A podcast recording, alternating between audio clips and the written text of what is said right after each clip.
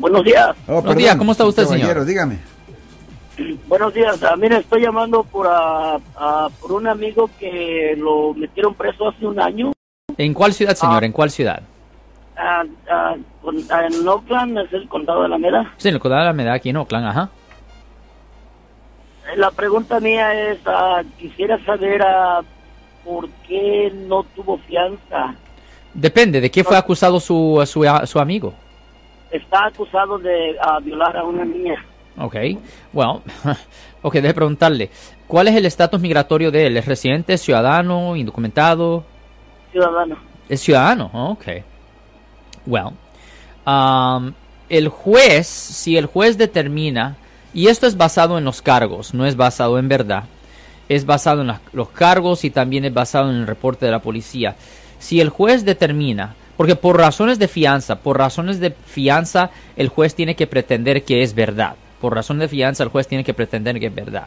So, basado en los cargos y basado en la- lo que se describió en el reporte de la policía, si el juez piensa que una persona culpable de esa ofensa es muy ah, peligroso o por lo menos que el riesgo es muy grande que se va a correr y no va a regresar a la corte, am, pues ahí sí obviamente ah, el juez ah, le quitará la vida de, poder, ah, de, am, de pagar una fianza. Por ejemplo, en este caso la supuesta víctima, ¿qué edad tenía la supuesta víctima? 16 años. 17 O años. 16 años. Ok, yo creo que está hablando de menos. Ok. ¿Y está hablando de violar o violo estatutario donde había consentimiento?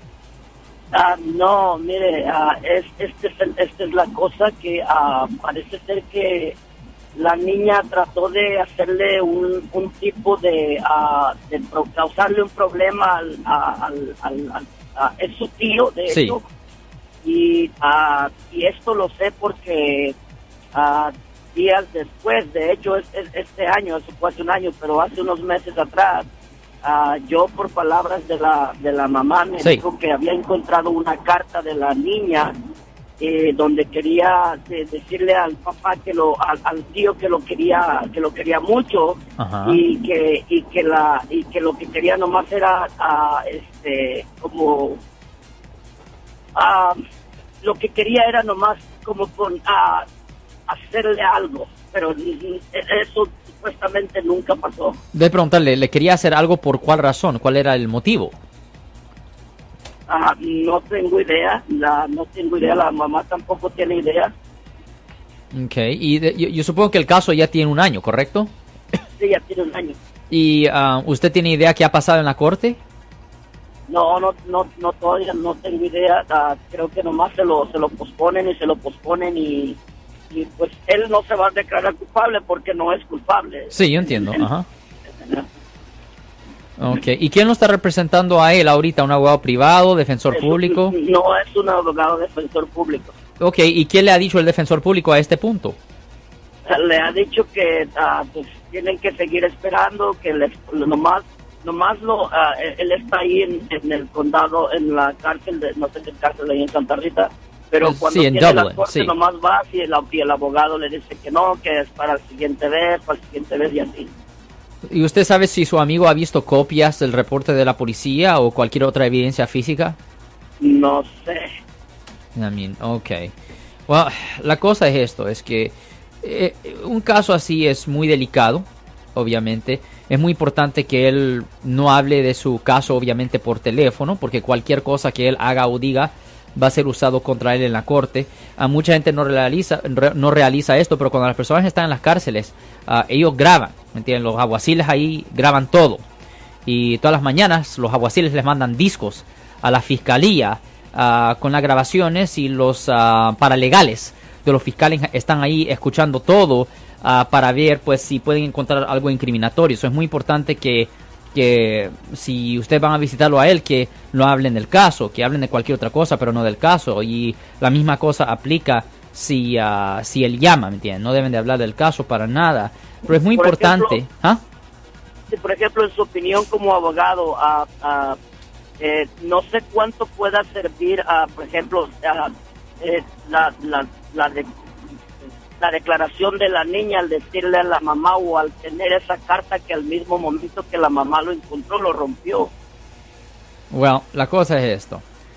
I mean, obviamente si tuvieran algo así, uh, eso ayudara potencialmente. Uh, ¿La niña todavía se mantiene consistente a la historia de que ella fue violada o ha cambiado la historia? Ah, ha cambiado la historia. ¿La ha cambiado? ¿Qué dice ahora?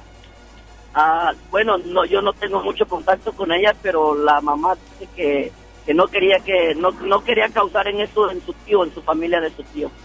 ¿No quería qué? No causar eso, no pensaba que fuera a pasar eso. Ay, no, pero la cosa es esto, eh, una cuestión es los deseos de ella, pero yo simplemente estoy preguntando de la historia, porque la fiscalía, a la fiscalía no le importa los deseos de la víctima con respecto al resultado del caso.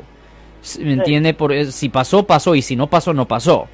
Pero, pero sí es relevante si ella cambia la historia, si ella dice, oh, en verdad esto no ocurrió, o, o sí ocurrió, pero ocurrió de esta forma. Eh, Bueno, no tengo conocimiento si, si ella o la mamá incluso es llamada, pero creo que no son llamados a declarar ni nada por el estilo, así que no no te, no creo que uh, ella cambie su historia. Ok, ok, No eso sé. no está cambiando la historia. Eh, en ese sentido no. Ok, ya, ok, well, ya, porque eso es lo que va a ser relevante. Los deseos de ella no tienen significancia, pero si ella cambia la historia, si ella empieza a decir, no, esto en realidad no ocurrió, me lo inventé por X razón, porque cuando una persona se inventa una historia, y, y, ah, normalmente yo quiero saber el motivo, por cuál razón la víctima quiere inventarse la historia.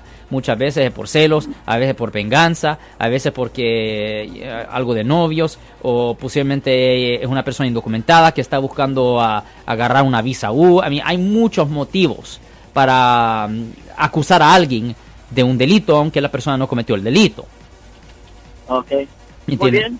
Pero la cosa es esto, obviamente eh, es necesario agarrar más información, es la realidad de la situación y am, fuera bueno que un abogado penalista ah, vaya a la, a la cárcel a entrevistarlo a él para obtener su versión de la historia y para ver cuáles son las defensas potenciales y ahí pues ah, la familia de él, es mejor decir, ah, él pudiera decir si se quisiera quedar con el defensor público o si quisiera hablar con un abogado privado, pero esa decisión se tiene que basar en, la, en el tipo de evidencia que existe y también los costos y todo eso, señor.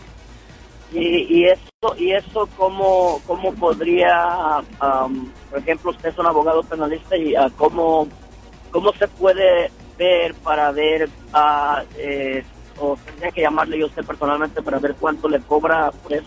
Por, por todas esas cosas, obviamente, simplemente nos tiene que dar una llamada. Estamos aquí localmente en el área de la bahía. Simplemente llámenos al 1-800-530-1800. Le pongan una cita en nuestra oficina y ahí se pudiera hablar pues ah, en detalle con respecto a lo que se puede hacer en la situación de su amigo, señor. Muy bien, entonces voy a intentar llamarla esta semana que viene. Ok, está bien, señor. Está bien, señor. Gracias. Yo soy el abogado Alexander Cross. Nosotros somos abogados de defensa criminal. That's right. Le ayudamos a las personas que han sido arrestadas y acusadas por haber cometido delitos. Si alguien en su familia o si un amigo suyo ha sido arrestado o acusado, llámanos para hacer una cita gratis.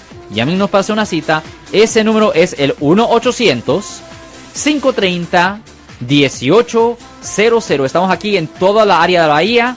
1 800 530 1800 y como siempre, por casos criminales, casos penales, damos la primera cita gratis en nuestra oficina. Siempre estamos aquí todos los martes y viernes a las 12 y 35 respondiendo a sus preguntas con respecto a los casos penales y también nos pueden hacer preguntas en nuestra página de Facebook Live, Doctor Alex, abogado de nuevo, 1 800 530 1800 Marco. Bueno, vamos a llamada telefónica, pero ya fuera.